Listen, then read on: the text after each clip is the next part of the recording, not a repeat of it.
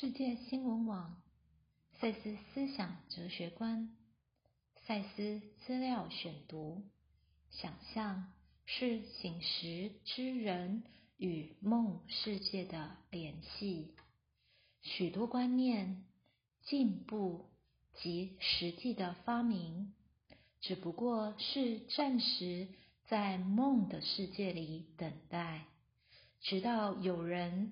在他的实相架构内，接受他们为可能性。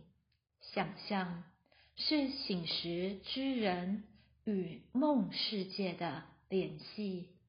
想象时常重建梦的资料，而将之应用到日常生活中的特定环境或问题中，其效果。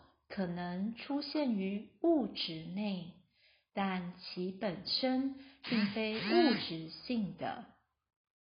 往往梦世界拥有有朝一日会完全改变物质世界的历史的那些观念，但否认这些观念在实相里为确实的或可能的。制止了他们，而延后了极为需要的突破。